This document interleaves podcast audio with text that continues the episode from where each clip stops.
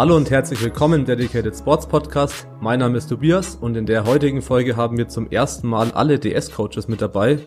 Und zwar einmal den Julian. Hi. Dann auch zum zweiten Mal, glaube ich, den Friedrich. Moinsen. Und zum ersten Mal jetzt mit bei uns im Podcast den Tim. Servus, grüß euch.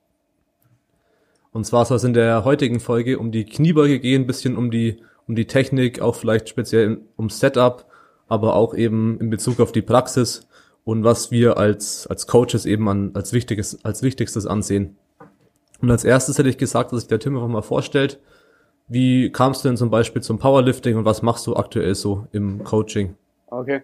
Ähm, zum Powerlifting bin ich 2014 gekommen durch das Buch Starting Strength. Das war so meine erste vernünftige Anleitung für die Grundübungen und habe dann auch am Ende des Jahres den Bamble mitgemacht. Und ja, das war so für mich der Start. Hab dann eben auch angefangen, ein paar Freunde von mir fürs Powerlifting zu begeistern, war dann immer auf mehr Wettkämpfen und ja, hab darüber dann auch Julian und Tobi kennengelernt. 2016 bin ich nach Wien gezogen, um die Ausbildung zum Diplom Strength Coach zu machen bei Intelligent Strength. Hab dann auch dort entsprechend im Das Gym trainiert und auch einige Powerlifter dort betreut genau, dadurch ist dann auch mein Interesse am Athletiktraining größer geworden. Hab ähm, letztes Jahr bei Ravo die Ausbildung zum Sport Performance Specialist gemacht und bin jetzt seit September letzten Jahres in England und studiere da Kraft- und Konditionstraining an der University of Gloucester und betreue jetzt im Moment eben auch hier ähm, Sportler aus verschiedenen Bereichen. Ja, ja, sehr geil. Aus was für Bereichen coachst du eigentlich die Leute? Also klar, einmal Powerlifting, auch bei uns. Genau, also jetzt. Und was sind es noch für Sportarten? Jetzt hier ähm, in England bin ich fürs äh, Cheerleading und American Football Team von der Uni zuständig und habe noch einen Rugby Club ähm, aus dem Nachbarort. Die, also die ich mit denen arbeite ich hauptsächlich am Feld, also weniger im Kraftraum. Aber da geht's dann halt mehr so um Richtungswechsel, Schnelligkeitstraining und solche Geschichten. Ja. Ja, auf jeden Fall eine coole Kombination und hast auf jeden Fall schon einiges gemacht hier. England bei Intelligent Strength und eben auch bei Ravo. Mhm. Auf jeden Fall nice. Ja, ich hätte gesagt, wir können nicht gleich ins Thema einsteigen, gleich in das Thema Kniebeuge. Und wir wollen es ein bisschen so aufbauen, dass wir das bisschen chronologisch abarbeiten, also wie so eine Kniebeuge abläuft. Und ich meine, am Anfang ist immer das Setup, wie man sich quasi hinstellt, wie man greift, wo man die Stange ablegt und vielleicht willst du mal sagen, Tim, was da für dich am wichtigsten ist und vielleicht da in der, in der chronologischen Reihenfolge bisschen durchgehen. Mhm. Ähm, also generell ist, denke ich mal, der erste Schritt, wenn man an die Stange geht, die Griffbreite. Ähm, ist schwierig, da eine generelle, ähm, generelle Empfehlung zu geben, weil jeder aufgrund seiner Schultermobilität ähm, bisschen anders ist. Aber generell würde ich sagen, man sollte versuchen, so eng wie möglich zu greifen. Ähm, um eben möglichst viel Spannung im oberen Rücken aufbauen zu können. Allerdings muss man da dann eben schauen, dass man nicht, also dass man langfristig kann es zu Problemen führen, ähm, sprich Entzündungen an der Bizepssehne oder sowas, wenn man eben zu eng für seine Schultermobilität greift. Jo, vielleicht willst du gleich mal einspringen, Julian, das hast du ja schon mal vorhin angeschnitten, als wir uns unterhalten haben über die Kniebeuge, dass es da halt darum ja. geht, einen Kompromiss zu finden in der Praxis, also dass in der Theorie ein enge Griffweite sehr gut ist, aber langfristig vielleicht dann doch nicht die beste Lösung in der Praxis. Genau, also ich bin jetzt langfristig auch zwei Finger oder drei Finger weiter nach außen gegangen, habe immer noch einen relativ engen Griff, aber so kann ich einfach längerfristig verletzungsfrei beugen, habe dann weniger Probleme mit Ellbogenschmerzen oder Schulterschmerzen. Da hatte ich eben auch dann schon das ja, man weiß gar nicht immer, was man für Risiken da manchmal eingeht. Also es ist klar so, genauso wie Tim gesagt hat, enger Griff eben. Aber wenn dann kurz vorm Wettkampf anfängt, die Schulter weh zu tun, dann werden die Kniebeugen auch so nicht mehr gut laufen, wenn, wenn du da absurde Schmerzen hast. Also muss immer für sich den richtigen Kompromiss finden. Und was auch wichtig ist beim Griff, ähm, da geht es natürlich um Lowbar oder Highbar. Also wir haben jetzt dann das wahrscheinlich primär auf Lowbar bezogen. Bei Lowbar ist es eben wichtiger, dass man eben diese Spannung noch hat, mit diesem engeren Griff. Und bei Lower sage ich eben auch, ohne Handgelenksbandagen brauchst du gar nicht erst anfangen. Also Lower ist für mich ein gesundheitlicher Kompromiss und den geht man als Powerlifter ein. Und dazu gehören auch die Handgelenksbandagen, weil man die Handgelenke abknicken will. Und zwar, wenn man die Handgelenke nicht abknickt, verlagert man die Belastung auf Schulter und Ellbogen. Und ja, die kann man halt nicht schützen. Aber die Handgelenke kann man schützen durch die Handgelenksbandagen. Und deswegen würde ich immer diesen Kompromiss auch eingehen und mit leicht abgeknickten Handgelenken Kniebeugen, auch wenn das jetzt so in der äh, Kniebeugeschule jetzt nicht so beigebracht wird. Und es ist auch richtig so, dass es ähm, niemals für, für einen Sportler oder für jemanden, der Gesundheitssport betreibt, die richtige Variante wäre. Sondern als Powerlifter wird du halt die Variation, die dich leistungstechnisch am weitesten, vor allem für einen Versuch, für eine Wiederholung am weitesten bringt. Und ja, da geht man auf diesen Kompromiss dann eben ein. Ja, ich denke auf jeden Fall, dass es so ist, dass, ähm, wie Julian gerade gesagt hat, äh, erstmal bezüglich der Handposition, also ich bin, muss ich sagen, gar kein Fan von diesem Ripple-Toe-Griff, wo du jetzt gerade Starting Strength erwähnt hast.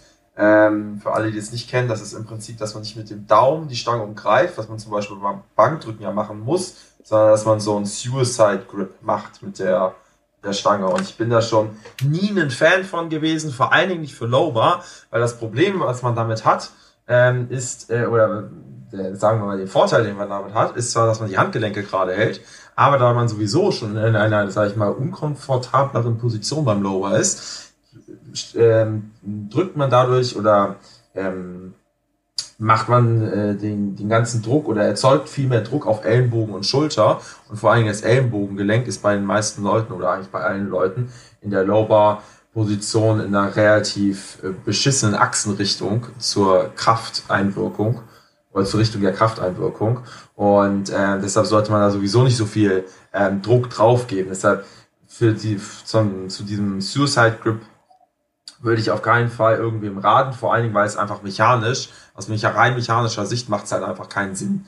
Ähm, weil es ist immer eine formschlüssige Verbindung, das heißt den Daumen um die Stange ähm, immer dem äh, kraftschlüssigen vorzuziehen. Das heißt, ähm, ich einen Daumen, Daumen mehr um die Stange habe, kann die Stange im Prinzip nicht meinen Rücken runterrutschen. Klar kann sie das auch im schlimmsten Fall, aber es ist deutlich unwahrscheinlicher, als wenn ich nur mit den, ähm, mit den Händen auf die Stange sozusagen drauf drücke. Und äh, ja. das will ich, also weiß nicht, was der Ripetro sich dabei gedacht hat. Ähm, ich empfehle das auf keinen Fall irgendwem. Natürlich, klar, wenn man Handgelenksprobleme hat, gibt es auch Leute, kommt eher selten vor, aber gibt's auch. Dann kann man natürlich gerne mal darüber nachdenken. Aber in allen anderen Fällen würde ich damit von mal stark abraten. Bezüglich der Griffweite wollte ich noch was sagen. Ähm, die Griffweite beim, äh, ja, beim Kniebeugen ist meiner Meinung nach nicht immer zu wählen äh, so eng wie möglich. Ähm, hat einfach den Grund, dass man sich, ähm, dass Menschen anatomisch unterschiedlich gebaut sind und wenn man vor allen Dingen einen sehr langen Unterarm hat, hat man das Problem, wenn man jetzt versuchen will, so eng wie möglich zu greifen, dass man die Stange, vor allen Dingen in der Lauberposition, wenn man runtergeht und wenn man vielleicht auch ein bisschen mehr Forward hat, sich immer in den Nacken schiebt. Man schiebt die sich immer nach oben, ja. weil einfach, wenn der Unterarm länger ist als der Oberarm, kommt man, hat man auch Probleme, zum Beispiel genau das gleiche zu machen, nämlich in der Front Rack Position beim Front Squat, weil man sich die Stange immer in den Hals drückt. Ähm, und das ist genau das gleiche beim Lower, da drückst du sie bloß die Stange nicht in den Hals, sondern halt oben auf den Rücken. Und da sieht man dann öfters das Problem, wenn Leute da versuchen, krampfhaft eng zu greifen, dass sie dann halt sich immer die Stange unten, äh, vor allen Dingen im Umkehrpunkt in den Rücken schieben äh, oder hochschieben und dann man einen Good Morning macht ähm, oder den Hebel vergrößert auf die Hüfte. Ähm, und deshalb würde ich nicht tendenziell sagen, dass man immer so eng greifen soll wie möglich, oder wie es, sag ich mal, äh, auch gesundheitlich möglich ist, sondern dass man den Griff ja. finden soll, wo man stabil ist. Ich kann zum Beispiel auch äh, komplett weit außen greifen und kann meinen Rücken trotzdem stabil halten. Äh, ich denke, die Rückenstabilität hängt deutlich mehr davon ab, wie der Rücken, wie dein Rücken gebaut ist, beziehungsweise was du für Rückenmuskulatur und Rückenspannung kreieren kannst. Natürlich verspannt man sich auch mit der Stange, also verspannt sich der Rücken mit der Stange über die Arme, aber ähm, die Hauptaufgabe sollte da, sage ich mal, der Rücken in Anführungsstrichen übernehmen. Und ähm, nicht für unbedingt jede Person, vor allen Dingen lange Unterarme, ist meiner Meinung nach so da das Credo, ähm, passt so ein sehr enger Griff. Was man oftmals bei Frauen sieht, die so sehr, sehr eng greifen oder fast schon im Rücken drin greifen, wo ich sage, jo, da brechen wir meine Arme, Handgelenke und was weiß ich nicht ab. ja, nee, de definitiv so. Also dass es nicht je, für jeden der engste Griff der beste Griff ist. Und was auffällig ist, was ich nur nebenbei erwähnen will, was auffällig ist, dass es besonders Leute betrifft, die eher Hebeproportionen haben, die tendenziell auch weiter greifen in der Kniebeuge, also in den hm. wirklich meisten Fällen. Und die Leute mit Kniebeugeproportionen, sei es auch Malanichev oder ähm, werden noch typische Kniebeugeproportionen ja, die, viele Frauen, die auch sehr viel beugen, die dann sehr, sehr eng greifen. Oder viele Gewichtheber, wenn man die sich genau. anschaut. Ja, also die scheinen einen großen Vorteil dann auch daraus zu schöpfen. Malanichev ist ein Extrembeispiel, weil er der eine der wenigen ähm, Schwergewichtler ist, der sehr eng greift, der aber auch sehr viel Spannung dadurch hat und da, dadurch seiner Meinung nach auch stark profitiert. Und ja, und viele eben mit anderen Proportionen greifen dann eher weiter, aber haben trotzdem einen sehr stabilen Rücken. Also sehr bei dir Friedrich und bei einigen anderen, ähm, sei es auch, wie heißt der Pole? Wirzbeki. Ja, da greift er auch eher breit. Wirzbeki greift eher breit und ich würde ihm auch nicht, ich glaube nicht, dass er besser wäre, wenn er enger greifen würde. Äh, ich glaube, dass es für ihn so einfach ein ausbalancierter Griff ist und auch für dich, Friedrich, dass es eben nicht ähm, zu mehr Spannung ja. führt, wenn du jetzt noch enger greifen willst. Ja, so klar. Was ich zum ähm, zu dem MyCrypto-Griff noch sagen wollte, ist, das Hauptproblem ist, um die Stange so zu greifen, musst du die Ellbogen höher halten, damit du trotzdem die Stange nicht verlierst am Rücken, weil normalerweise wird zu einem gewissen Prozentsatz das Ganze vom Handgelenk bewusst getragen, deswegen trägt man auch die Handgelenksbandagen. Wenn das aber nicht der Fall ist, muss man die Ellbogen nach oben machen. Was passiert dadurch, wenn man die Ellbogen weiter höher hat? Der Latissimus kann in dieser Position nicht wirklich angesteuert werden. Das kann man selber mal ausprobieren, indem man sich einfach hinstellt, die Ellbogen weiter nach oben macht und dann versucht, sein Lat anzuspannen. Und dann wird merken, das funktioniert plötzlich nicht mehr so toll, wie wenn man die Ellbogen nach unten führt. Deswegen haben viele auch die Ellbogen so weit wie möglich unten. Die müssen jetzt nicht komplett parallel immer zum Oberkörper sein, aber so weit wie möglich unten. Und der Hintergrund ist, dass der Latissimus über eine Faszie, über Kreuz mit dem Gluteus auch verbunden ist und dass es zu einer Gesamtleistung, körperlichen Leistung und Stabilität führt.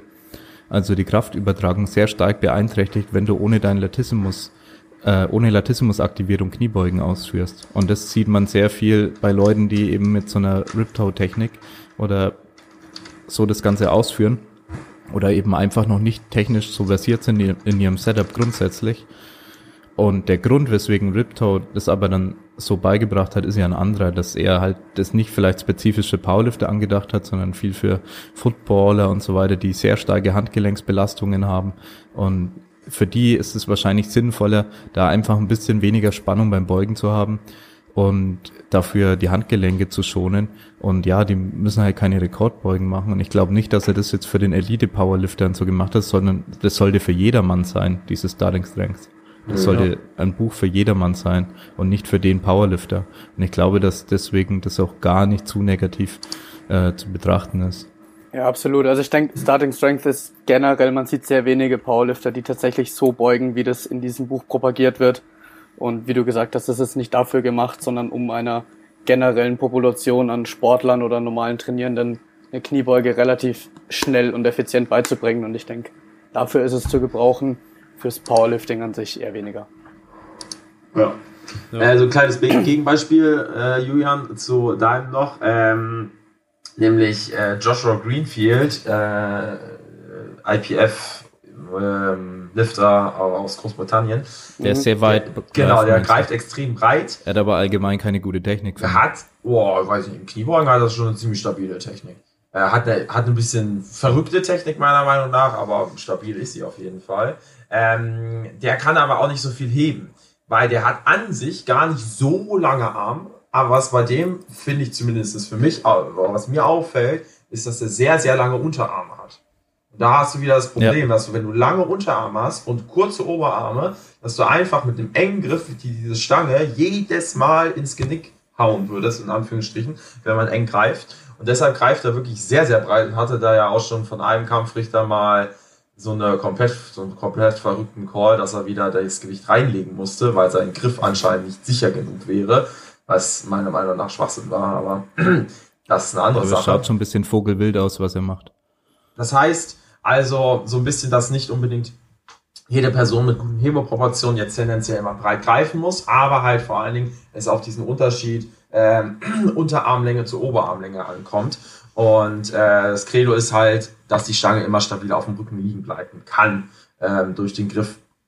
Man sieht ja auch tendenziell, wie Julian es auch schon gesagt hat, bei je breiter der Mensch wird, umso breiter wird der Griff. ähm, und ähm, bei den Schwergewichtlern ist es dann natürlich jetzt André Malanischat ist, würde ich sagen, ganz, ganz schönes Ausnahmebeispiel. Der hat aber auch ein bisschen einen wilden Griff, sage ich mal. Aber bei vielen Leuten ist es dann so, dass die halt die Ständer reinnehmen oder mal mindestens einen und dann relativ breit greifen, weil der Körper halt auch breit ist und weil auch die Schultermobilität da nicht mehr so krass dann vorhanden ist wie bei irgendeinem, keine Ahnung, 74 Kilo Athleten, der einfach ja. in Anführungsstrichen schon allein durch die weniger Körpermasse eine bessere Beweglichkeit haben kann. Und ähm, genau. Ich meine, das genau, ist ja immer alles relativ. Genau. Die, wenn Ray Williams halt ganz außen greift, dann ist es halt für ihn ein relativ enger Griff. Genau. Ja. Aber er ist halt auch fast so breit wie diese ganze Plattform. Richtig. ähm, ich denke aber auf jeden Fall äh, zum Thema Griff, man muss halt gucken, ähm, welcher Griff für einen funktioniert. Man kann, denke ich mal, auch äh, mal ein bisschen was ausprobieren. Wichtig ist aber meiner Meinung nach beim Ausprobieren, man darf es jetzt nicht so ein Training ausprobieren und dann sagen, äh, scheiße. Ähm, sondern man muss es schon, man muss sich schon ein bisschen dran gewöhnen. Das heißt, ähm, viele Sachen sind einfach Routine-Sachen äh, im Powerlifting oder generell im Sport. Und ähm, ähm, wenn man dann natürlich schon eine gewisse Routine hat, muss man erstmal, wenn man dann was anderes ausprobieren möchte, aus welchem Grund auch immer, äh, muss man dem Ganzen auch ein bisschen Zeit geben. Das heißt, wenn man jetzt so einen medium breiten Griff hat und man hat irgendwie ein bisschen Schulterprobleme, muss man sich halt ein bisschen darauf einstellen, dass das, wenn es einen breiteren Griff dass es mit einem breiteren Gefäll erstmal ungewöhnlich ist, zu greifen und dass man da erstmal ja, drauf klarkommen muss, sage ich einfach mal. Und äh, das auch so ein bisschen lernen muss, wie, wie man dann das anzusteuern hat. Ja. Ja, ist definitiv so und auch individuell. Aber bezüglich dem Beispiel Joshua Greenfield, weil den habe ich da auch viel beobachtet, er ist einer der stärksten Beuger auf der Welt, muss man ja so sagen. Und er hat 2017 habe ich ihn halt das erste Mal beobachtet. Und da ist er ja damals mit 270 Kilo äh, reingegangen als Opener und hat kein, äh, keine Medaille, glaube ich, gekriegt. Die Goldmedaille ging mit 272 weg. Er hat einen 20-Kilo-Sprung gemacht. Und was halt aufgefallen ist, ist einfach, dass er sackstark war, der stärkste mit Abstand, aber einer der mit der schlechtesten Technik mit wo er kein Setup, damals hat er überhaupt kein Setup wirklich gemacht, er hat wirklich nur die Stange abgelegt mit sehr breiten Griff auf seinem Rücken, hatte keine Spannung, deswegen ist er jedes Mal von übergekippt mit den 290 Kilo, obwohl er die von der Kraft her wahrscheinlich hätte locker beugen können. Der hat auch kurz drauf dann über 300 schon gebeugt und ist einfach ein krasses Talent. Das ist wichtig, dass man immer unterscheiden muss, wer ist jetzt gut, äh, weil er viel richtig macht und wer ist einfach sehr stark. Es, es gibt sehr viele Leute im Powerlifting, sind einfach auch sehr, sehr stark und die können mit mehr Fehlern auch davonkommen. Und deswegen darf man sich nicht immer an die Stärksten richten, sondern muss schauen, okay, wer hat wirklich einen super Bewegungsablauf, wer hat es wirklich perfektioniert und ist deswegen dann gut geworden. Und meiner Meinung nach gehört jetzt eher nicht äh, in diese Kategorie, sondern er, ja, er wird auch, denke ich, neue Rekorde machen in der 105er. Also falls er 105er wieder cuttet und so, denke ich auch, dass er Kniebeugerekorde auf jeden Fall weiterhin nach oben treiben wird. Und ich glaube aber, dass er mit einer besseren Technik, das heißt auch mit Mobility Training, ein bisschen engerer Griff, einem, einem stabileren Setup noch mehr beugen könnte. Das Problem ist einfach, er hat es nicht gebraucht bisher, weil er ist so weitergekommen mit, mit dem, was er gemacht hat, ist er stärker geworden und kann abnormale Gewichte bewegen. Ja. Und deswegen, vielleicht irgendwann, wenn er an, an sein Limit gerät, wird er dann noch mehr äh, in des, dieser Richtung machen und seine Technik optimieren. Aber es ging halt bisher dann, oder zumindest mein letzter Stand war, dass es relativ linear nach oben ging bei ihm. Und ja, deswegen Ja, aber was du meinst mit der Unterarmlänge ist definitiv wahrscheinlich der wichtigste Faktor. Und ich, ich weiß eben nicht, ob es überhaupt nur Zufall ist, dass viele Leute mit, ähm, die eher starke Heber sind, dann diesen weiteren Griff wählen. Ich glaube, es ist nicht kompletter Zufall, es könnte eine Korrelation da vorhanden sein, aber äh, ich kann das nicht jetzt äh, zu 100 Prozent erklären. Ja. Ähm, ich denke mal, wir haben das Thema Griffbreite ausführlich, ja, das sollte reichen.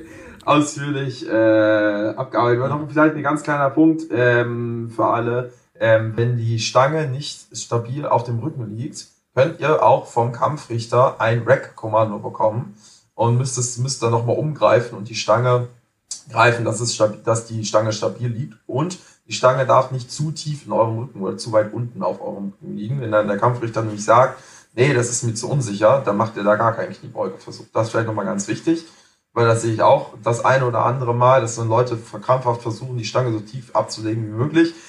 Ist aber auch eine gefährliche Geschichte. Ja. Kann man nämlich auch schnell mal gar keinen Versuch machen dürfen, beziehungsweise läuft halt die Zeit runter.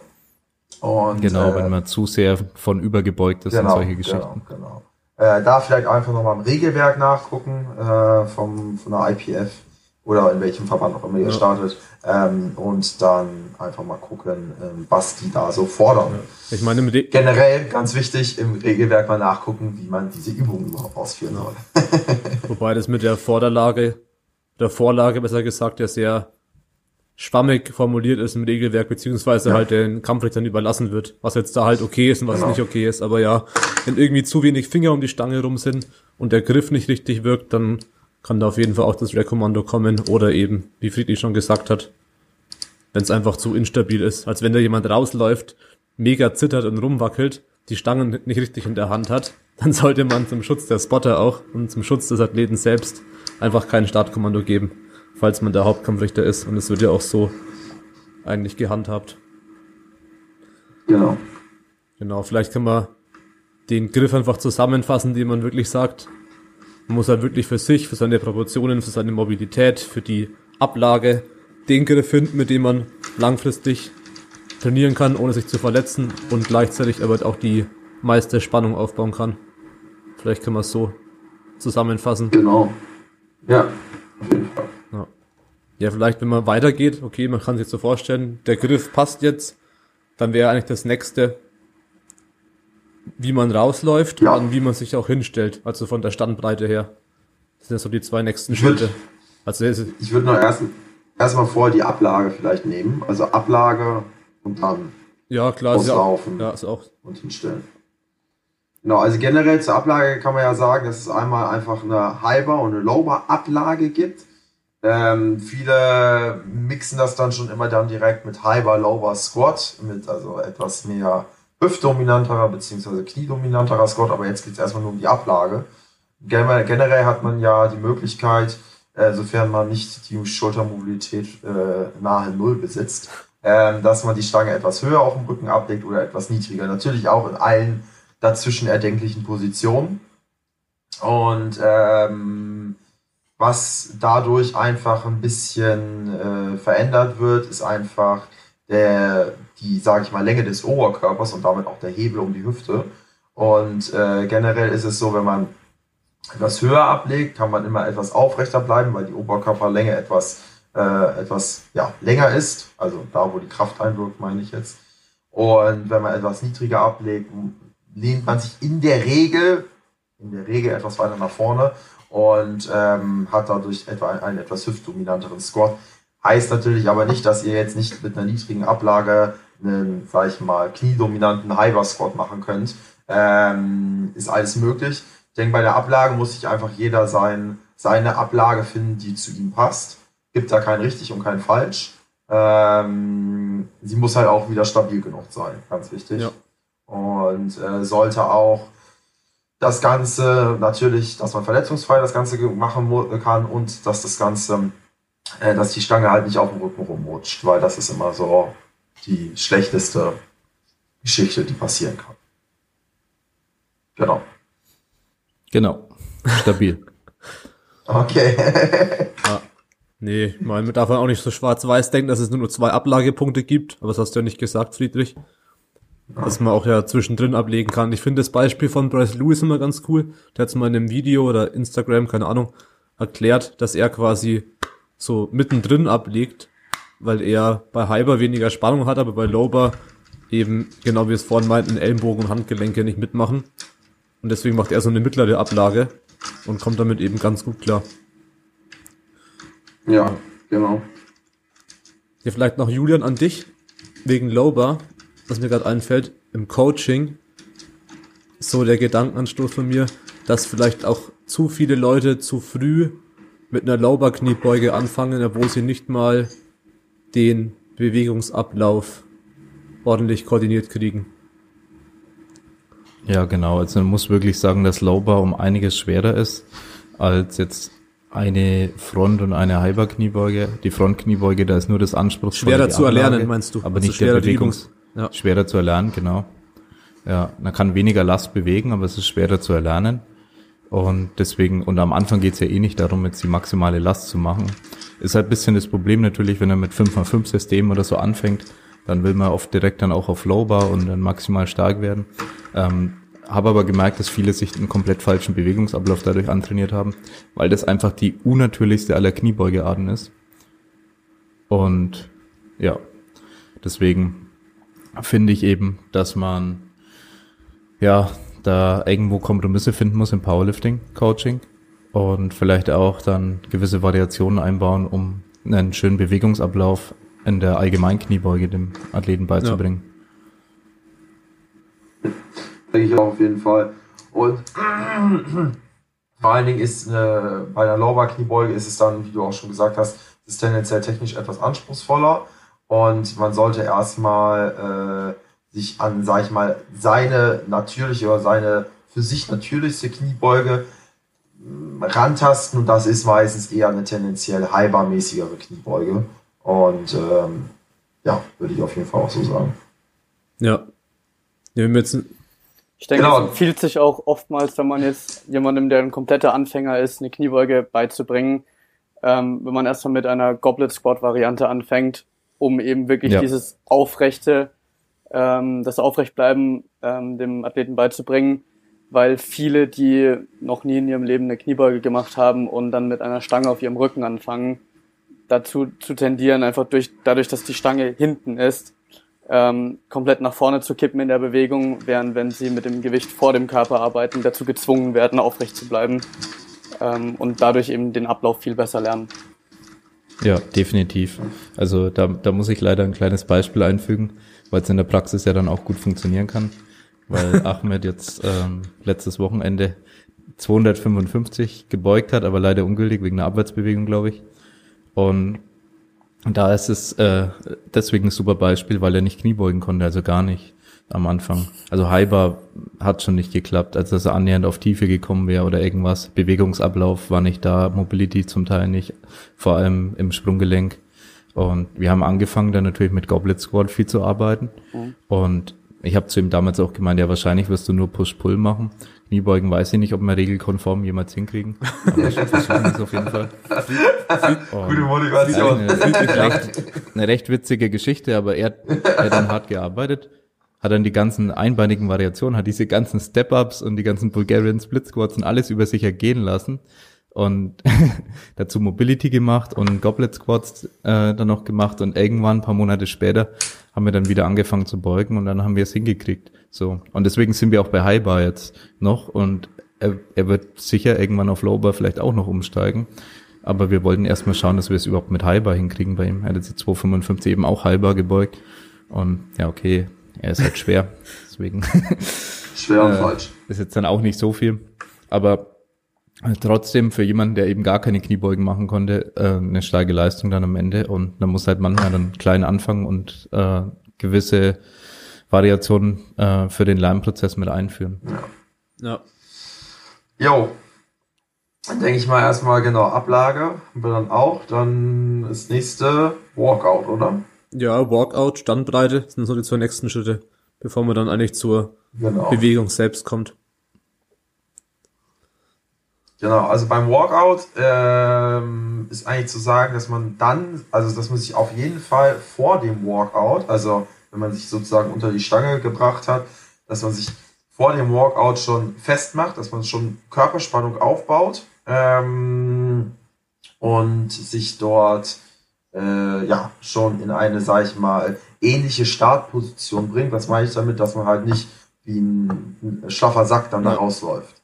Hat einfach den Grund, dass man dadurch natürlich auch ähm, sich erstmal sozusagen auf, die, auf, die, auf diese Last vorbereitet und dass man natürlich auch Verletzungen, die durch so dumme Fehler wie zu wenig Spannung in Anführungsstrichen ähm, zurückzuführen sind, dass man die einfach vermeidet. Und dass man sich natürlich auch ja, mental ordentlich auf diese, auf diesen, auf diese Kniebeugebewegung vorbereitet. Und deshalb dann auf jeden Fall schon mal Vasalva-Manöver ausführen, Luft in den Körper, Luft in den Bauch, dass auch der ganze Rumpf stabilisiert ist und dann ja die Stange anheben. Ich bin überhaupt gar kein Freund davon, muss ich hier auch mal so sagen, die Stange so in Anführungsstrichen unnötig explosiv anzuheben. Ähm, ist auch, auch wenn es nur ein extrem kleiner Bewegungsradius ist, weil man natürlich immer die Stange, sage ich mal, nur ein paar Zentimeter im besten Fall nach oben bewegen sollte aus den Hooks im Rack oder in der Wettkampfkombination, äh, bin ich überhaupt gar kein Freund davon, die Stange so geisteskrank explosiv anzuheben, weil auch bei diesem kleinen Bewegungsradius birgt das halt ähm, Raum für Verletzungen und vor allem erhöht es massiv die Gelenkbelastung. Also ähm, da ist meiner Meinung nach auch von abzuraten. Also für irgendwelche ZNS-Aktivierungsgeschichten halte ich das einfach für Kokolores. Ähm, und dann bezüglich des Walkouts, ähm, ja, nicht für möglichst natürlich so wenig wie möglich, aber so viel wie nötig. Ähm, die meisten Leute, die in einem normalen Rack trainieren, ähm, kommen eigentlich mit zwei bis drei Schritten ganz gut aus. Meistens sind es zwei Schritte und ein so ein korrigierender äh, Schritt zur Seite oder sowas, dass man die Standbreite, dass man seine richtige Standbreite findet. Ähm, was auf jeden Fall nicht zu empfehlen ist, das Ganze zu hektisch zu machen. Das heißt, ihr seid nicht auf der Flucht. äh, ihr könnt euch. AKA Jesus. Äh, ihr könnt euch entspannen, macht das lieber langsam und kontrolliert, anstatt zu schnell, weil zu schnell ist immer wieder Möglichkeit für Spannungsverlust und das ist dann schon scheiße. Ähm, und ähm, dann äh, genau, natürlich jetzt nicht unnötig viele Schritte machen, weil jeder Schritt mit vor allen Dingen dann einem für sich hohen Gewicht äh, ist natürlich anstrengend äh, und raubt immer ein bisschen Kraft, auch wenn es nur in Anführungsstrichen ein Schritt ist. Und jeder, der vielleicht schon mal einen Yokeboard ausprobiert hat, merkt, wie lächerlich schnell er wirklich abnormale Gewichte bewegen kann für sich. Ähm, aber jeder Schritt kostet schon ein bisschen Kraft und äh, vor allen Dingen, wenn man noch das Kniebeugen vor sich hat, sollte man dort doch so ja, wenig wie möglich, aber so viel wie nötig machen. Ja, Julian, am Wochenende war ja hier für alle anderen äh, Bayernliga-Wettkampf und ich wollte vom äh, Chris Fotos machen im Setup und er war so schnell wieder draußen und hat Start bekommen, dass ich fast keine Fotos gemacht habe. Weil ich hab, der läuft auf die Plattform, dann war er unter der Stange und dann stand er schon da, bereit zum Kniebeugen. Also. Ja, es ist auch natural kaum möglich, Fotos von ihm zu machen beim Bowlen. So wie vorgespult. Also es ist ganz normal, da darfst okay, du kein schlechtes Gewissen haben. Ja. Ich denke, fürs Setup ist es auch für viele sehr sinnvoll, wenn sie so ein kleines Ritual dafür entwickeln. Ähm, man sieht beim Friedrich, glaube ich, ganz gut auf der EM, hat er wirklich da jede Sekunde ausgenutzt. ähm, für, für Setup, für die Kniebeugen. Und ähm, also ich versuche das auch immer anzuwenden, wirklich jeden Warm-up-Satz gleich anzugehen, äh, wie das, äh, wie die Arbeitssätze dann, beziehungsweise die Versuche im Wettkampf. Also dass wirklich jeder Schritt zur Stange ähm, und jede Bewegung unter der Stange gleich ja. ist jedes Mal. Und man dadurch einfach eine gewisse Routine bildet. Am besten die Routine durchkriegen unter 20 Sekunden. Wenn man halt zu spät auf die ja. Plattform kommt oder so und der Setup dauert aber 59,8 Sekunden und du hast 60 Sekunden, dann darfst du halt keinen Fehler machen. Du musst halt gleich da sein. Ich weiß halt gar nicht, wen du meinst, Tobias. Ich meine, die Allgemeinheit, das ist ein genereller Tipp, dass die Routine im Setup nicht zu lange dauern sollte. Aber natürlich auch lang genug. Mhm. Ja, ich schätze mal 20 ja, Sekunden ist ein guter hast Ansatz. immer noch Zeit. Wenn du mal zu spät dran bist und nochmal irgendwie die Stange reinlegen musst oder so, wenn irgendwas nicht klappt. Ja. Und noch was zum... Aber, auch wenn es sich dumm anhört, kurz, ich würde, also ich persönlich, würde immer lieber einen Squat failen, beziehungsweise nicht gültig bekommen, weil Zeit abläuft, anstatt mit irgendeinem schlampigen Setup rauszulaufen. Das heißt, wenn ihr, sag ich mal, auf einem Wettkampf seid und da vielleicht die Wettkampforganisation nicht so gut ist oder ihr habt keinen Betreuer, verpennt euren Versuch, keine Ahnung, habt nur noch, keine Ahnung, 15 Sekunden, rennt dahin, haltet euch zurück und macht es bloß niemals so, dass ihr dann irgendwie das Gewicht schlampig raushebt, weil Punkt 1, Verletzung. Verletzung und ähm, wenn ihr schon einen gültigen Squat habt, entspannt euch, ihr, habt einen, ihr seid im Wettkampf sozusagen. Klar, wenn ihr keinen gültigen Squat habt, ist eine andere Geschichte, aber dann ist die Frage, wie wichtig dieser Wettkampf für euch ist. Und ähm, es ist meistens äh, damit verbunden, wenn jemand so schnell hektisch auf die Plattform geht, dann vielleicht das auch ohne Verletzung übersteht, dass er das Gewicht aber meistens nicht schafft, weil einfach das Setup qualitativ zu, un zu schlecht ist und er sich so beeilen muss und gar nicht mehr seine Cues, sein normales Ritual und so weiter und so fort im Kopf hat und äh, man dann einfach das Problem hat, dass es gar nichts gebracht hat. Und das Schlimmste ist, finde ich immer, wenn, wenn dann durch solche hektischen Geschichten, ähm, wenn man dann einen Squat failt oder sich noch extra mal anstrengt ähm, und dann den Squat failt oder nicht gültig bekommt, dann ist das immer doppelt und dreifach ärgerlich. Ne? Ähm, von daher da auf jeden Fall. Ich, also ich würde lieber immer einen Squat, sage ich mal, nicht gültig bekommen, weil die Zeit abläuft, anstatt äh, den Squat äh, irgendwie schlampig zu machen oder äh, ja, die ganze Geschichte nicht, äh, nicht mit der ordentlichen Sorgfalt, mit, der, ange mit einer angemessenen Sorgfalt auszuführen. Ja. Ja. Ist definitiv auch ein wichtiger Gedanke. Okay, dann können wir eigentlich weitergehen, wenn man dann hier den Workout gemacht hat, stellt man sich hin, wie gesagt, mit zwei bis drei Schritten am besten, möglichst effizient. Und dann halt Thema Standbreite. Also wie breit sollte man sich hinstellen? Was gibt's da für Unterschiede zwischen den Personen? Ich meine, man sieht ja die, die krassesten Unterschiede von Leuten, also wir beugten extrem eng zum Beispiel. Marissa Inder, glaube ich, steht nicht so, super eng, so, mit so 5 cm Abstand gefühlt. Mhm. Oder diese eine Ukrainerin aus der 52er Klasse, die steht auch Ja, die enorm steht auch eng. eng. Und der steht zum Beispiel extrem breit, der Sean, ich weiß seinen Nachnamen nicht, der auch mit dem krassen Arsch drückt, der macht ja quasi, ja genau, Noriega, das ist Sean Nachname, Noriega. kann ich nicht aussprechen. Der macht hier ja fast einen Sumo Stance Squat. Und ja, vielleicht da mal deine Gedanken dazu, Tim. Ja, er hebt und beugt genauso. Julian? Er hebt und beugt mit der gleichen Der hat echt Technik. irgendwie, Nee, ja, gleiche ist auf jeden Fall Standbreite. ähnlich. Ja. So ähnlich. Ja.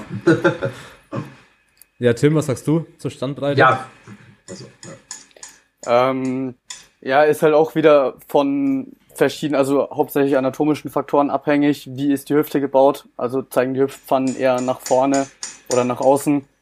Ähm, dann, wie ist die Handelablage? Ähm, wie sind vielleicht irgendwelche muskulären Stärken verteilt? Oder vieles kommt, glaube ich, auch aus dem Equipment, also vor allem so dieser enorm breite Stand, ähm, wie er beispielsweise so bei Westside oder so gepredigt wird, ist jetzt für die meisten Raw-Athleten wahrscheinlich eher nicht so praktikabel. Ähm, ja, sondern gehört eben Ja. ins Equipment. Und ja, generell Standfüße sind bei den meisten Leuten, denke ich, ein Stückchen nach außen rotiert, ähm, weil in die Richtung dann auch die Knie gehen. Und die Knie sollten während der Bewegung eben in derselben Richtung verlaufen wie die, wie die Fußspitzen. Ja, und wenn die Knie komplett nach vorne gehen, hat man oft das Problem, man kriegt die Hüfte nicht auf und hat dann sozusagen eine Tiefenlimitierung auch. Also da kann es sehr oft passieren, dass man nicht auf Tiefe kommt, weil die Knie eben einfach nur nach vorne Vor gehen. allem, wenn noch ein bisschen Bauch im Weg ist. Friedrich. Ja, dann noch zusätzlich. Und ja, bei Marisa Inder ist es ganz ehrlich, ganz Die ehrlich, auch oft, richtig die knapp mit richtig der oft Tiefe Tiefe. Also Also oft auch 2 zu 1 um. Ja. Ja, genau. Ja. Ich würde auch als Kampfrichter da zum Teil rot geben, weil sie, ja, ich weiß nicht genau, ob sie da in der Hüfte, es kann anatomisch limitiert sein bei ihr, ob dass sie die Hüfte nicht aufkriegt. Ähm, beim Chris habe ich es nur oft, dass ich das coachen muss aktiv, dass er die Hüfte aufkriegt beim Beugen, dass ich das oft ähm, dann noch sagen muss, weil er sonst auch Probleme hat, auf Tiefe zu kommen. Und ja, das ist halt so der Standard, dass du ja auch einfach einen angenehmeren Umkehrpunkt meiner Meinung nach hast und eine bessere Muskelaktivierung äh, im, in der Hüfte, also vor allem im Gluteusbereich, wenn du die Knie draußen hast. Also ich kann mein Gluteus nicht ansteuern, wenn ich die Knie nur nach vorne schiebe. Das ist auch ein großes Problem, dass muskulär natürlich die Belastung verschoben wird. Ist besonders natürlich für Leute mit starken Gluts dann äh, ne, ein Problem und die Leute, die keine starken Gluts haben, die sollten sich welche anschaffen.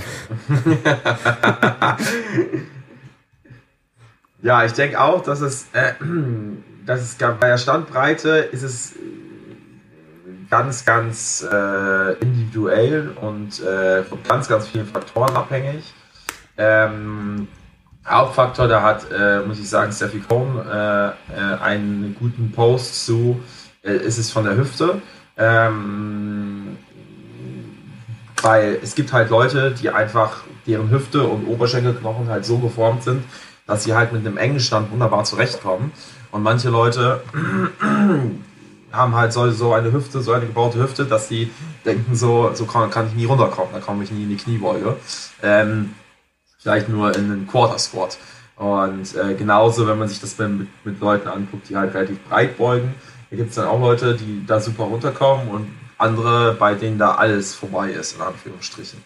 Und genau. ich denke einfach, dass man da auf keinen Fall, auf gar keinen Fall ein Schwarz-Weiß-Denken nach dem Motto, ich muss einen breiten Stand haben oder ich muss einen engen Stand haben, ich muss die Füße weit nach außen rotieren, ich muss die Füße parallel, eher paralleler zueinander stellen, wie auch immer haben sollte, sondern man muss sich da sowohl als Coach als auch als Athlet äh, auf das einstellen, was man zur Verfügung hat.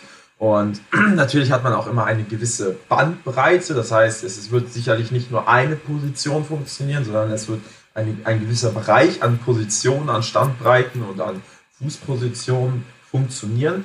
Und da, denke ich, entscheidet primär, klar, also jetzt über Verletzungsfreiheit wollen wir mal gar nicht reden, also klar, sollte man verletzungsfrei bleiben, aber da entscheidet primär dann die muskuläre Ausprägung, sage ich mal, ähm, ob man jetzt eher tendenziell hüftdominanter beugt, dadurch mehr seine hintere Kette mit in, äh, in, äh, involviert oder ob man etwas kniedominanter beugt, dadurch mehr sein, sein Quadrizeps belastet und so weiter und so fort. Also da denke ich, ist einfach, ähm, muss sich jeder so ein bisschen selber darüber klar werden, was er denn äh, was er für Stärken und Schwächen hat und ähm, wie er diese in seinen gegebenen Möglichkeiten ausnutzen kann. Und zwar bestmöglich, weil im Prinzip ist es ja, oder das Ziel eines, einer jeden Übung ist ja bei uns, dass wir so viel Gewicht bewegen wie möglich. Und äh, deshalb sollte natürlich auch unsere Competition-Kniebeuge oder die Technik unserer Competition-Kniebeuge dementsprechend. Also, genau. dass wir so viel Gewicht bewegen können wie möglich. Und da bringt es halt nichts, dann krampfhaft irgendwie einen Squat mit einer Standbreite von, weiß ich nicht, der Hantel-Innenlänge zu machen, ähm, äh, wenn man da drin nur 60 Kilo beugen kann, wenn man normalerweise, keine Ahnung, von mir aus 300 Kilo beugt. Das bringt halt einfach nichts. Da muss man halt einfach mal klipp und klar sagen, ähm, es ist halt sinnlos. Es macht halt einfach keinen Sinn. Wer nicht beugen kann wie Sean Neujäger, ähm, oder wie auch immer der ausgesprochen wird, ähm, der, der kann es halt nicht so. Und da muss man sich da auch nicht mit, äh, dann sollte man sich damit arrangieren und sich nicht darüber abfacken, ähm, dass man das halt vielleicht nicht machen kann.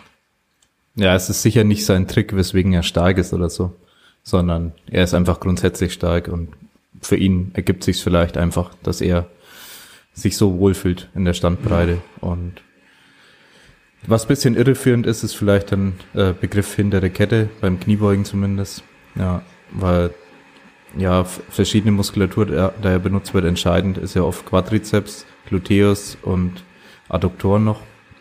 Und natürlich Unterrücken zum Stabilisieren und alle möglichen Stabilisatoren ansonsten auch noch. Aber ja, so Hamstrings sind ja zumindest äh, unterparallel ähm, nicht wirklich einsetzbar und erst dann wenn man schon den halben Bewegungsradius dann hinter sich hat, dann lohnt es sich, die, die Hamstrings irgendwo mit einzubauen, beziehungsweise dann können die erst wieder effektiv arbeiten, rein anatomisch gesehen. Ja, da, da ist, denke ich, auch viel von Mike Riptow, was bisschen falsch vermittelt äh, wird. Deswegen will ich da bloß keine Missverständnisse in der Richtung. Ja, dass man jetzt äh, seine Hamstrings irgendwie besonders dominant benutzen kann in der Kniebeuge. Auch wenn man sehr weit nach vorne gelehnt äh, beugt, ist es kaum möglich in der tiefsten Position, weil einfach der Knie im Verhältnis zum Hüftwinkel nicht dementsprechend ist, dass die Hamstrings da effektiv arbeiten können. Naja, Aber würde ich jetzt mal nicht so sagen. Also es kommt halt auf die Kniebeugetechnik drauf an. Wenn man sich jetzt zum Beispiel eine Kniebeugetechnik... ja, ich sag ja, in dem oberen Bereich geht's ja schon wieder. Ja, ja. Im unteren Bereich ist es wirklich ganz, ganz wenig Muskelaktivierung. Das wurde auch getestet. Da, da gibt's ja ähm, Brad Contreras und so weiter, hat ja da einige Analysen gemacht und es ist äh, anscheinend fast nicht möglich, da seine Hamstrings zu benutzen, Ja. außer primär noch zum Stabilisieren. Also Das Problem, das Problem mit dem Hamstring ist halt, dass er über zwei Gelenke geht und dadurch, dass Genau. er halt in dem einen Gelenk kürzer wird und in dem anderen Gelenk länger, bleibt er effektiv Richtig. fast während der Kniebeuge fast in der ganzen Zeit in der gleichen Länge Lombardisches Paradoxon oder so hieß das doch. wirklich kontrahieren.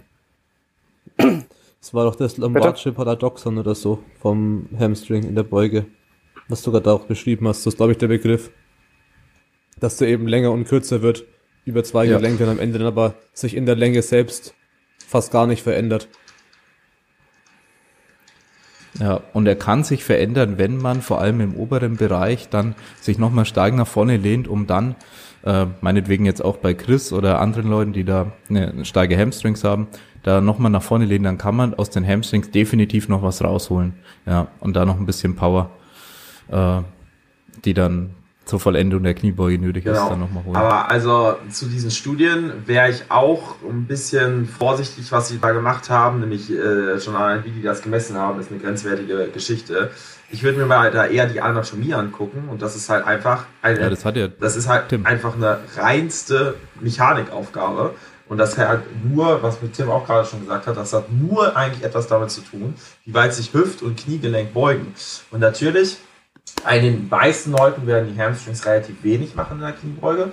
Aber wenn man sich jetzt zum Beispiel mal ein Mark McQueen oder wer hat jetzt nochmal Bestlifter auf den Arnolds gemacht? Der 100, Ben Rice. Ähm, die beugen beide mit einem relativ breiten Stand, haben absolut gar kein Knee Travel nach vorne. Die beugen nur das Knie, haben, bewegen das Knie aber überhaupt nicht und setzen sich nur nach hinten. Und da sind sie dann ungefähr bei einem knapp 90 Grad Winkel in der tiefsten Position in der, äh, in, in, im Knie. Aber im, in der Hüfte haben sie einen viel, viel kleineren Winkel. Also einen viel kleineren Winkel müssen sie ja haben, weil ansonsten würden sie ja mit dem Gewicht nicht mehr im Schwerpunkt sein. Und die werden auf jeden Fall mit ihren Hamstrings gewaltig arbeiten müssen. Ähm, und ähm, von daher, das ähm, ist also mit diesen ganzen zu sagen, jetzt hier die Kniebeuge oder so, generelle Aussagen zu machen in der Kniebeuge, was ja auch Greg Knuckles gemacht hat oder einen Artikel darüber geschrieben hat. In der Kniebeuge arbeiten die Hamstrings nicht oder ist äh, ein unrelevanter Faktor, ist halt, muss man einfach mal sagen, Quatsch. Äh, generell so pauschalisierte Aussagen sind in diesem Bereich absoluter Kokolores, weil es ist eine reine Mechanikaufgabe. Es hat, man muss da nichts groß Studien machen, man muss sich nur die Mechanik angucken, man muss verstehen, wie Momente, wie Kräfte wirken und dann, mh, wie es mit der Winkelverschiebung ist. Und natürlich ist es bei jedem Menschen gleich. Mancher hat bessere Ansätze, man- mancher hat schlechtere Ansätze, aber ähm, es ist eine reine Mechanikaufgabe und es wird nur durch die Winkel in Knie und Hüfte bestimmt. Durch nichts anderes. Ja, es wird auch dadurch nur bestimmt. Ja. Eigentlich ist wirklich da jede Studie völliger Quatsch. Und wenn der Winkel eben ein bisschen extremer in die Richtung geht, dass der Hüftwinkel eben äh, so klein ist in der tiefsten Position, dann hast du definitiv eine Hamstring-Aktivierung, aber es bleibt wahrscheinlich trotzdem äh, nicht der wichtigste Muskel am Ende des Tages. In der, aber es kann ein entscheidender Muskel sein, wenn der Athlet eben diesen Muskel besonders stark ausgeprägt hat, Genau. dann kann dieser Muskel dafür sorgen, dass er den Versuch schafft, den er sonst nicht schaffen würde. Genau, richtig. Ja. Und wir, Das ist definitiv. Und es ist ja immer das, hatte ich auch jetzt gerade schon gesagt, ist ja immer das Ziel, dass du halt so viel wie möglich Muskelmasse in deine Bewegung mit einfließen lassen kannst. Ich kann, jeder Mensch kann wahrscheinlich, oder ein sehr starker Lowerbeuger kann wahrscheinlich auch eine relativ schöne Hyperbeuge machen, ähm, wird aber nicht ansatzweise diese Muskelmasse, die er insgesamt zur Verfügung hat, aktivieren können und wird dadurch wahrscheinlich eine Hyperbeuge einen ganz schönen Leistungsabfall haben oder eine, eine ganz schöne Leistungsdifferenz haben. Ähm, und im Prinzip ist es ja das Ziel bei uns, hahaha, so viel Gewicht zu bewegen wie möglich.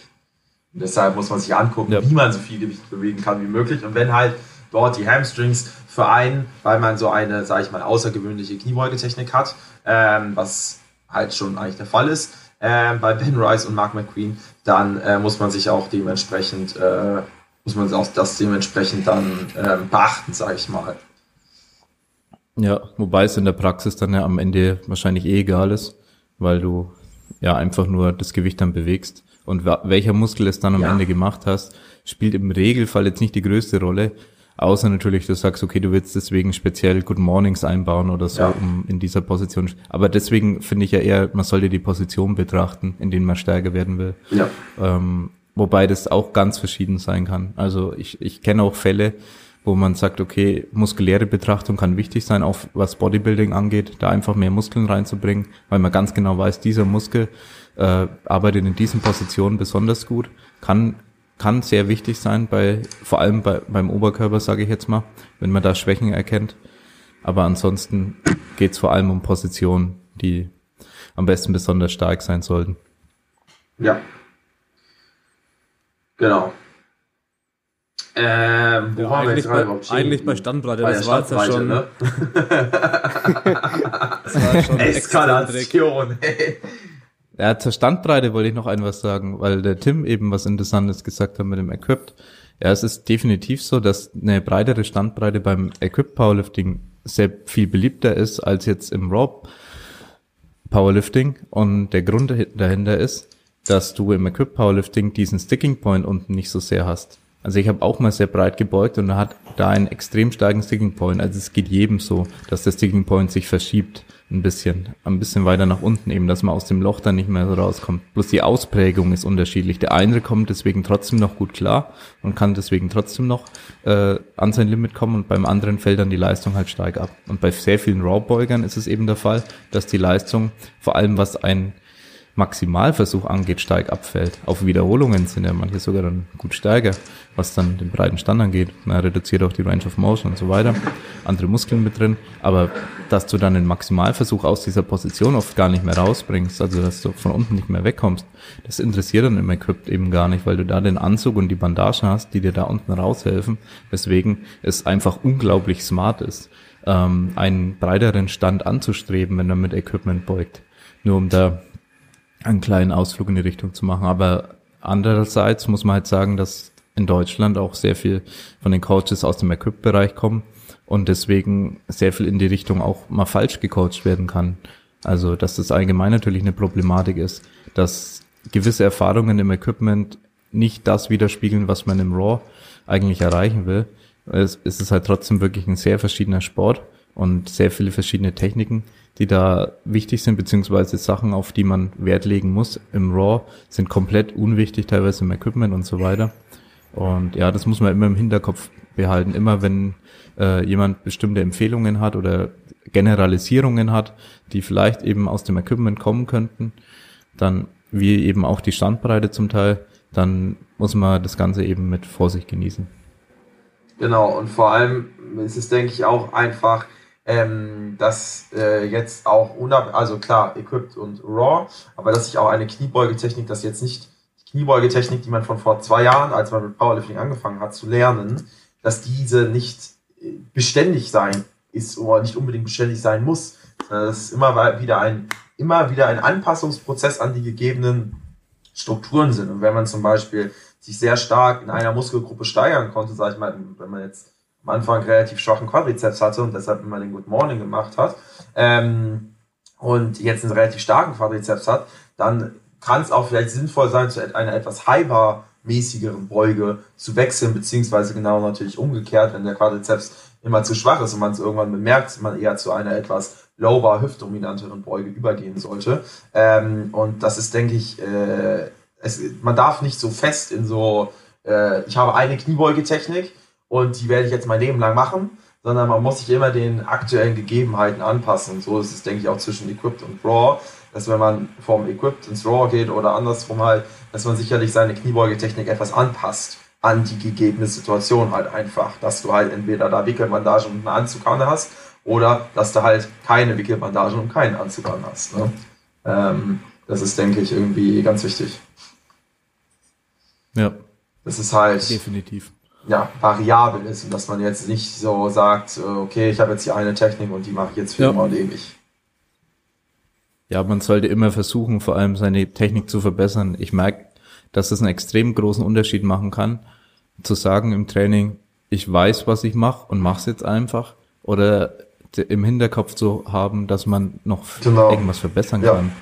Und allgemein, du könntest 30, du kannst 30 Jahre Powerlifting machen, da gibt's natürlich auch Beispiele. Und du kannst dich nicht verbessern und immer noch technisch schlecht sein, das funktioniert auch, definitiv. Und es kommt auf die innere Einstellung an. Genauso kann man auch 30 Jahre coachen und immer wieder das Gleiche zum Beispiel ähm, coachen und einfach immer sagen, okay, so wird es gemacht und sich da nicht weiterentwickeln. Hat man aber die Einstellung, dass man selber nicht perfekt ist. Und so versucht es ich mir immer einzureden, dass ich immer sage, okay, ähm, ich kann vielleicht hier und da da wieder was lernen bei dem Athleten und bin da offen für Neues. Wenn der Athlet zum Beispiel sagt, ja, für ihn funktioniert das nicht und ich sage, das habe ich schon immer so gemacht und bei- meinen letzten zehn Athleten hat es funktioniert. Ähm, es kann sein, dass es beim elften nicht funktioniert Genau. und der Athlet recht hat, wenn man dann eben sagt, okay, äh, ich höre nicht drauf, dann ja, also grundsätzlich rate ich jedem Coach und Athlet, versucht immer die innere Einstellung bei den Sachen äh, zu haben, was ihr macht, beziehungsweise ihr coacht und was ihr selber ausführt in der Kniebeuge, dass ihr sagt, ihr könnt gerade etwas verbessern, ihr könnt was optimieren und das wird immer der Fall sein, auch wenn ihr zehn Jahre auf internationalem Niveau schon trainiert, also wirklich international startet, was auch immer, könnt ihr wahrscheinlich immer noch was finden, was ihr besser machen könnt. Und da müsst ihr nur aufmerksam bleiben. Genau. Und ganz wichtig, was du ja gerade schon angesprochen hast, einfach offen für Neues zu sein.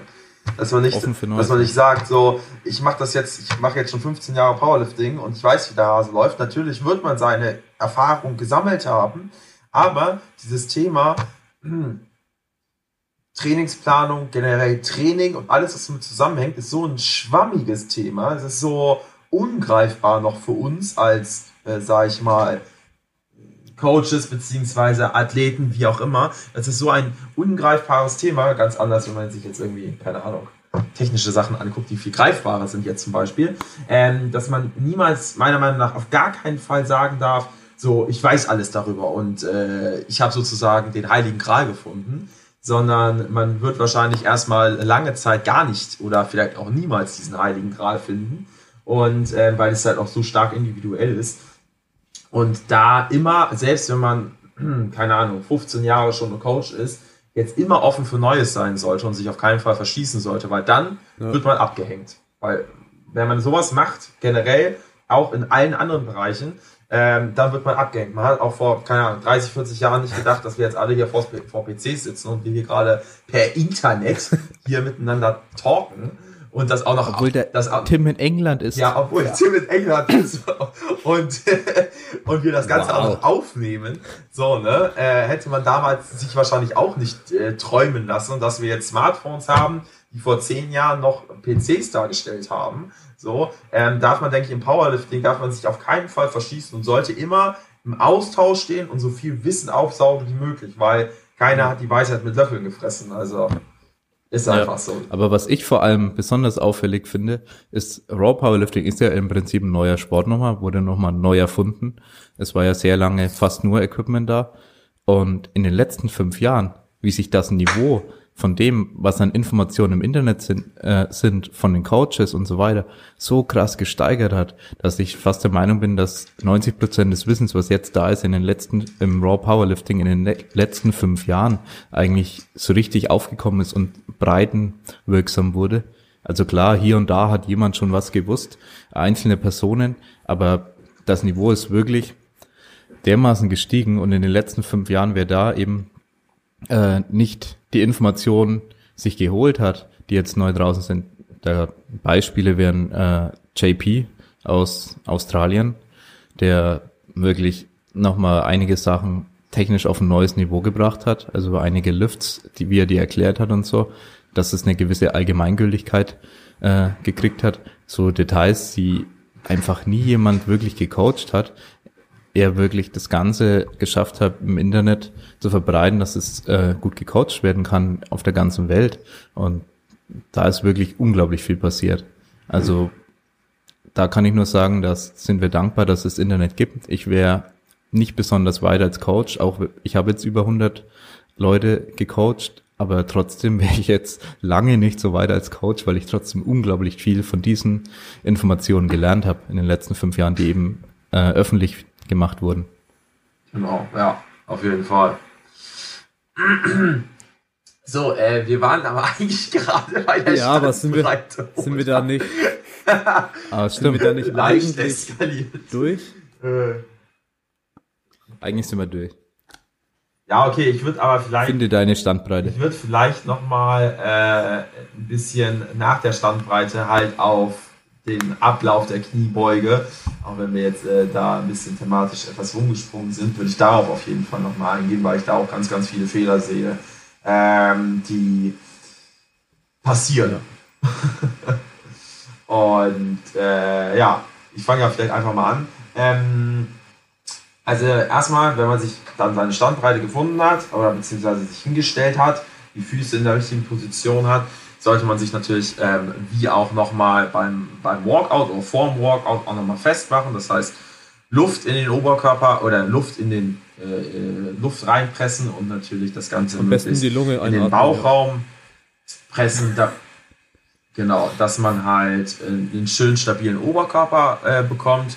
Dazu benutzen ja auch viele Leute als, ähm, ja, als zusätzliches Tool einen Gürtel, damit sie noch mehr Bauchinnendruck erzeugen und dass damit einfach der, dieser ganze Oberkörper, der ja zwar sich im absoluten System bewegt, aber sich äh, zueinander, sage ich mal, oder jeweils in dem Fall die Wirbelrippen und was weiß ich nicht, nicht zueinander bewegen sollen, dass der halt so fest und so, sage ich mal, in Anführungsstrichen eingefroren bleiben soll wie möglich. Ähm, ja, genau. und ähm, genau, und dass man sich dann halt absenkt. Und beim Absenken gibt es schon ganz viele verrückte Geschichten. Ähm, was ja, einfach aber meiner Meinung nach zu sagen ist, macht es so natürlich wie möglich. Das heißt, viele Cues habe ich mittlerweile, oder sehe ich mittlerweile, die Leute benutzen, um vielleicht gegebenenfalls Fehler, ähm, die sie oder technisch, technische Unsicherheiten, technische Fehler, um diese auszumerzen, die führen dann wiederum zu weiteren technischen Fehlern. Und ähm, deshalb bin ich so gar kein Freund mehr von Cues, weil das meistens ähm, dich in eine Zwangslage bringt und nicht in die stabilste Position. Und wenn man jetzt mal, was ja für jeden hier auf jeden Fall, denke ich mal, das äh, Ziel ist, einen Wettkampf zu bestreiten, muss die Technik einfach grundsolide sein. Weil auf dem Wettkampf, wenn man dann vielleicht nicht der ruhigste ist, sondern auch noch nervös ist, vergisst man sowieso die Hälfte. Und äh, wenn man dann die Hälfte vergisst, ähm, dann funktioniert plötzlich die ganze Kniebeuge nicht mehr. Und deshalb sollte man sich eine Kniebeugetechnik aneignen, damit auch eine Exzentrik aneignen, die ähm, einfach grundsolide ist, wo man nicht großartig nachdenken muss. Ich muss meine Knie irgendwie hinter meinen Kopf bringen und dann irgendwie die Hüfte, keine Ahnung, nach vorne, hinten, oben, unten. Am Äh, besten noch ein Betreuer, der funktioniert alles gleichzeitig reinschlaut. Ähm, genau, genau, genau. Hier Spannung, absetzen, bla bla bla, dann platzt der Kopf einfach nur noch, meiner Meinung nach. Sondern Man muss sich eine Kniebeuge-Technik aneignen, und das hat Julian ja auch gerade schon angeschnitten, ähm, die wirklich eine hundertprozentige Sicherheit garantiert. Also, na, was heißt hundertprozentig wird es wahrscheinlich niemals sein, aber die eine sehr hohe Sicherheit garantiert. Das ist und da muss ich halt einfach mal, das ist zwar mein Standardbeispiel, aber das muss ich halt jetzt einfach mal anbringen, ist Luke Richardson, glaube ich, die Person, die das mit am besten hinbekommt. Ähm, wenn man sich jetzt einfach mal seine Exzentrik anguckt und zum Beispiel mal die Knie anguckt. Die Knie gehen nicht krank weit nach außen, die gehen auch nicht krank weit nach innen. Die bleiben einfach in der stabilsten Position. Das ist weder extrem nach außen rotiert, noch extrem irgendwie nach innen gefallen, was auch definitiv nicht gut wäre, sondern sie sind einfach in einer neutralen Position. Das ist einfach seine stärkste Position. Genauso sein Rücken, genauso seine Hüfte, genauso sein gesamter Körper. Er befindet sich einfach immer in der stabilsten Position. Deshalb sieht seine Kniebeuge auch so verdammt stabil aus, weil er mit jedem Gelenk, mit jedem Knochen, mit jedem und damit auch mit jedem Muskel in der stabilsten Position ist, ähm, in der Kniebeuge. Und ähm, das ist, denke ich, ein mittlerweile ganz großer Fehler, den Leute machen, dass sie sich viel zu viele Cues auf, ihr, auf ihre Beuge oder auf irgendwas aufladen und oder Cues einfach benutzen, die einfach gar nicht für sie möglich sind ähm, und dadurch sich von einer von der einen von dem einen Extrem in Anführungsstrichen schlechten in das andere Extrem in Anführungsstrichen schlechte ähm, ähm, ziehen und dadurch äh, dann irgendwie nie eine stabile Kniebeuge hinbekommen. Vor allem sieht man sonst dann im Wettkampf, wenn dann irgendwie das alles einfällt. Ja, kann ich zu 100% unterschreiben, so. Ja, Ja. das sehe ich auch so. Ich denke auch, dass es, also ich bin auch davon weggekommen, viel zu queuen und stattdessen versuche ich eher ähm, optimale Positionen zu forcieren. Also sei das jetzt durch irgendwelche Tempovariationen, dass ich mehr Zeit in einer problematischen Position verbringe Genau. oder eventuell den Load so manipuliere, zum Beispiel jetzt mit einer Safety Bar oder irgendeiner anderen Stangenvariation, dass es in der problematischen Position schwieriger wird und der Athlet dadurch selber merkt, was er machen muss, um das eben zu korrigieren. Und das bringt ihm viel, viel mehr, wenn er selber darauf kommt, was er machen Genau. muss, als wenn ich ihm Ja. da 80 Cues aufschreibe, Ja. von denen er Was dann, wie mir der auch noch Friedrich schon gesagt hat, die Hälfte vergisst. Ja, ja, genau. Das ist, das ist im Prinzip, muss ich kurz einwerfen, das ist im Prinzip genauso wie wenn man, eine, keine Ahnung, in der Schule eine Matheaufgabe oder eine Physikaufgabe oder was weiß ich nicht hat und ähm, vielleicht die Lösung rechts neben sich liegen hat und aber umgedreht und äh, immer die Lösung guckt. Da lernt man halt auch nichts dabei, sondern man muss es, man muss erstmal sich da selber ransetzen und selber versuchen und selber Gehirn Schmalz äh, da rein investieren, sage ich mal, ähm, dass man diese Aufgabe lösen kann. Weil wenn man einmal nur in die Lösung geguckt hat und vielleicht genau diesen, das, wa- was man, worauf man nicht direkt gekommen ist, sage ich mal, sich anguckt, da hat man keinen Lerneffekt, weil dann lernst du es einfach. Und das ist, denke ich, genau das gleiche wie beim, bei Technik, beim, beim, beim, beim, Technischen in der Kniebeuge, aber auch natürlich in anderen Lifts so, dass du nicht jedem immer alles vorkauen musst, sage sag ich mal, äh, was er zu tun hat, sondern dass er mal ein bisschen selber drauf kommen muss, ähm, damit er das auch wirklich verinnerlicht.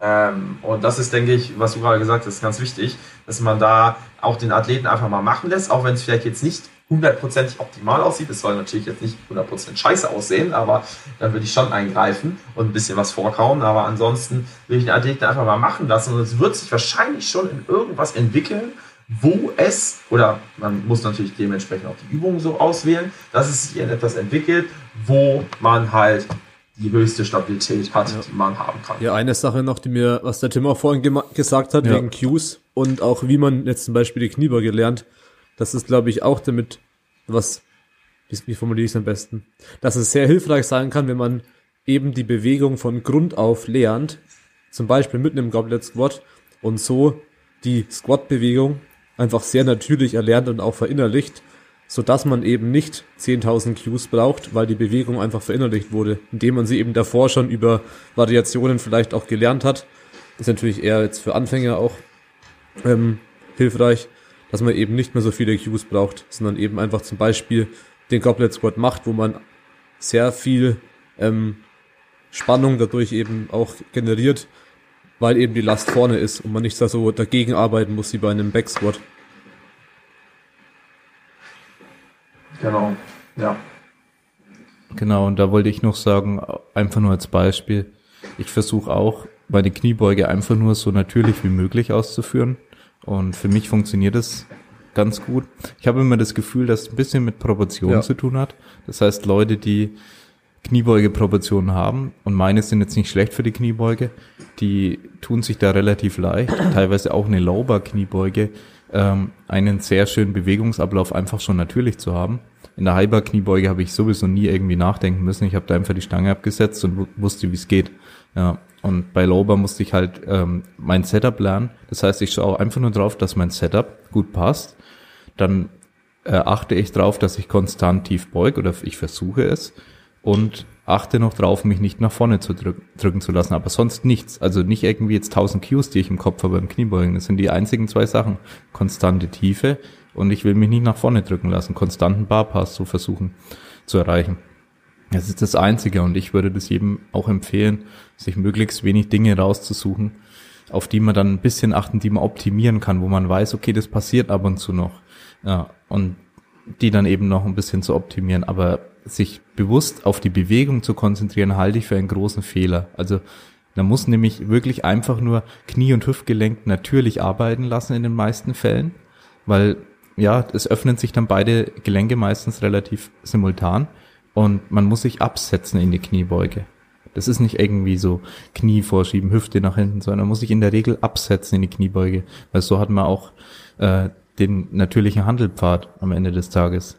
Und da besonders viel auf irgendwas zu achten, kann sehr, sehr gefährlich sein. Und dann, wenn man es im Wettkampf, wie Friedrich eben schon gesagt hat, im Wettkampf dann vergisst und es nur Ich so glaube auch, man funktioniert, kann sich hat gar man nicht halt auf Problem. mehr als eine Sache dann konzentrieren im Wettkampf. Oder vielleicht überhaupt während einer Bewegung. Vor allem, vor Ja. allem, wenn es schwer ist. Klar, wenn ich halt mit 50 Prozent Ja. vom Max arbeite und irgendwie eine Tempovariation habe, dann kann ich natürlich auf, auf mehrere Dinge auch achten. Ja, Aber halt nicht am Wettkampf, wo ich schon lernen. Angst habe, dass ich gleich unter der Stange verdeck. Ich glaube, im Wettkampf achte ich auf Ja, gar genau. nichts, sondern das ist das, worauf ich im Training achte, damit ich es im Wettkampf dann hoffentlich auch einfach mache. Genau, Optimalfall, genau, Optimalfall denke ich, muss man am Wettkampf auf gar nichts achten. Aber wenn, dann würde ich mich, also wenn es nötig ist, auf eine Sache konzentrieren. Nicht auf zwei ist schon meiner Meinung nach viel zu viel und darüber brauchen wir gar nicht erst zu reden, weil das kriegt man sowieso nicht hin.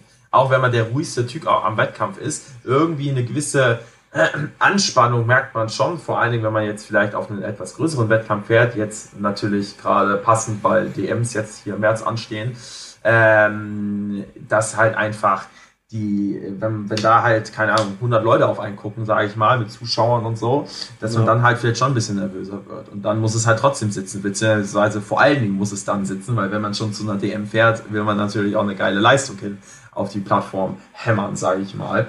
Und da ist es dann besonders wichtig, dass man das halt erlernt hat. Aber im Optimalfall, denke ich, ist auch, wie Julian es gesagt hat, muss man an gar nichts denken, sondern macht man einfach eine Kniebeuge. Äh, so, und dann, oder macht man einfach natürlich Bankdrücken und Kreuzheben, genau, das gleiche. Ähm, aber ja, genau. Ja, ich denke mal, wir können noch ein bisschen auf äh, vielleicht ein paar Fehler im Kniebeugen eingehen.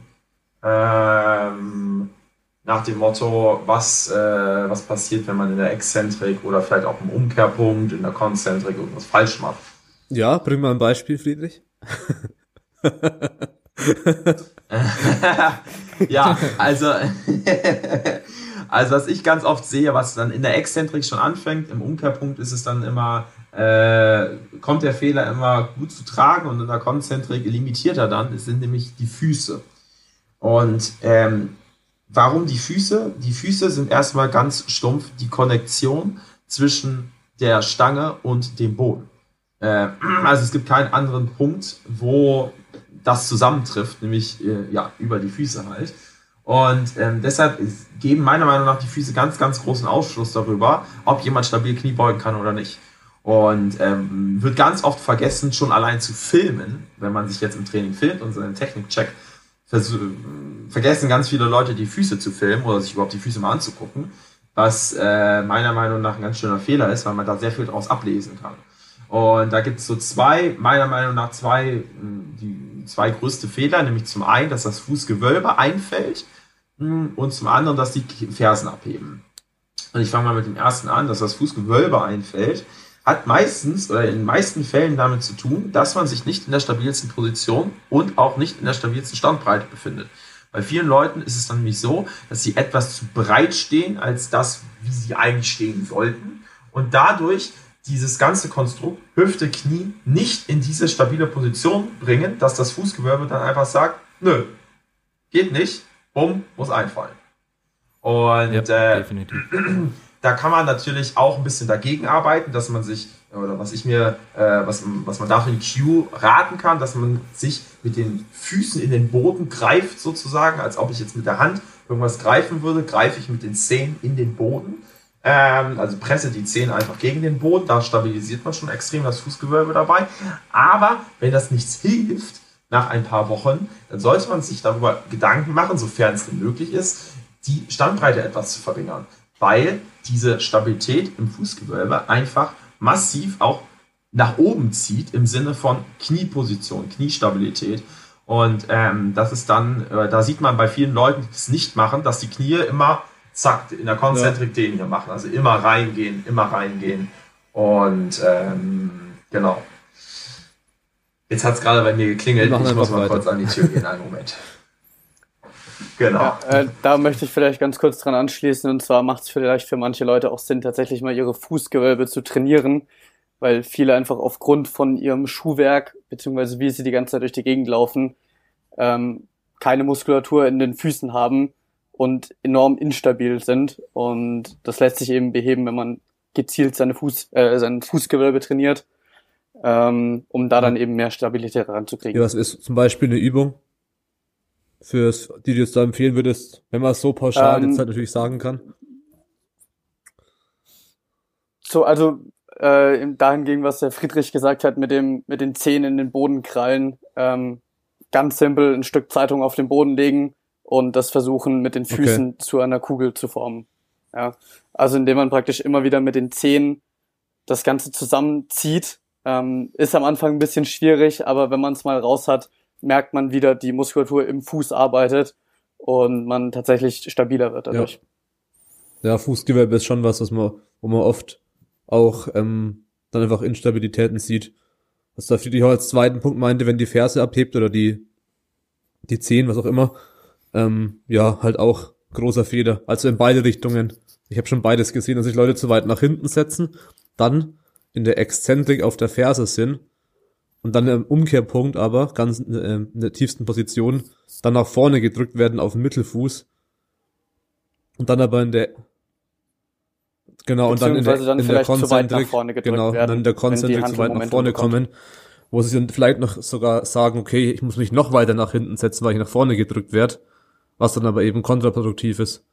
Ja, dass man eigentlich schauen soll, dass man über die gesamte Bewegung über den Mittelfuß ist und da auch die Balance hält. Also ich bin da auch, ich sehe es nicht als sinnvoll an, ähm, extrem zu cueen, dass jemand auf die, das Gewicht auf der Ferse haben muss. Weil letztendlich kann er es nicht über die ganze Bewegung auf der Ferse halten und wird dann irgendwann zusammengestaucht auf den Mittelfuß von hinten nach vorne. Ja, wo wir wieder beim Thema equipped werden, wo das zum Teil fast nötig ist, einfach um sich nach hinten in den Anzug zu setzen. Aber es ist dann die Frage, ob man sich in den Anzug nach hinten setzt und trotzdem der Mittelfuß im, im Gleichgewicht ist. Ich glaube, das wird zum ja. Teil ein bisschen verwechselt auch beides, aber kann ich, kann ich nicht zu viel dazu sagen, da ich nur ja. ab und an mal im Equipment beuge jetzt da auch kein Profi bin. Ich weiß nur, dass die Cues ja. in der Praxis stattfinden an den Wettkämpfen. Wir haben ja in Bayern sehr viel Equip-Wettkämpfe und nach hinten, nach hinten und die, na, sieht schon, ich glaube, es geht auch besser, sehr stark nach hinten verlagern. Ich glaube, es geht eben besser, zum Teil eben auf die Ferse. genau wegen dem Anzug. Ja. ja, genau. Also es funktioniert definitiv, da ein bisschen die Balance eigentlich zu verlieren oder in der Raw-Beuge würde man nach hinten kippen, aber irgendwie hält man dann so das Gewicht trotzdem. Also bisschen die Balance manipuliert, aber ich kann es nicht genau sagen, weil ich ja eben kein Equip-Coach bin. Ich weiß nur, oder was ich damit sagen will, ist einfach nur, äh, dass da auch wieder eine Verwechslung vom Equip kommen kann. Äh, dass gewisse Cues aus dem Equip kommen ja. und man nicht alles aufs RAW anwenden sollte. Okay, was sagt denn die Zeit?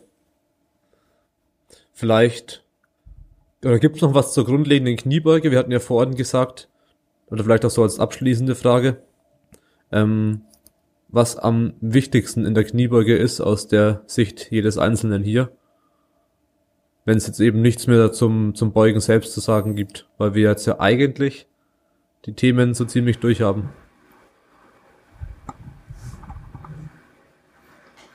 Ja, ich fange mal an. Also ähm, für mich, denke ich, ist das Wichtigste, mh, hm, oder ja, könnte ja, ich mich jetzt zwischen du. zwei Sachen nicht entscheiden, aber ja, ist aber schwierig.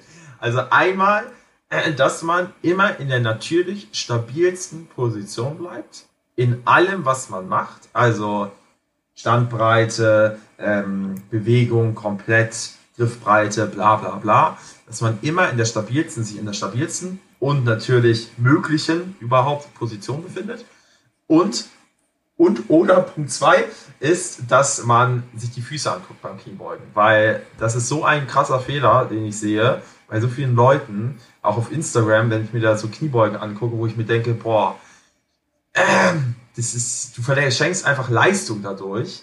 Ähm, würde ich sagen, fast ist schon als zweites, tendenziell danach eher ein bisschen, dass man sich die Kniebeuge, äh, die, die Füße anguckt in der Kniebeuge und guckt, was die tun. Und daraus dann halt Ableitung macht, was man vielleicht anders machen könnte, was man besser, was man äh, verändern muss. Genau. Für mich ist es, denke ich, äh, das Setup, weil wenn das Setup schlecht ist, damit steht und fällt die Kniebeuge. Ähm, und ich denke, dass es vor allem bei Anfängern, aber auch noch bei vielen Intermediate-Athleten so ist, dass sie einfach sich zu wenig Zeit nehmen, sich festzumachen, die Stange ordentlich in sich reinzuziehen und vernünftig rauszulaufen. Und wenn das nicht gegeben ist, ähm, wird man zwangsläufig bei schwerem Gewicht Probleme haben äh, seine Position zu halten und dadurch dann früher oder später Probleme bekommen. Ja. Genau. Und bei mir ist es genauso. Also ich würde auch von mir als Coach und als Athlet sagen, dass das Setup für mich am wichtigsten ist.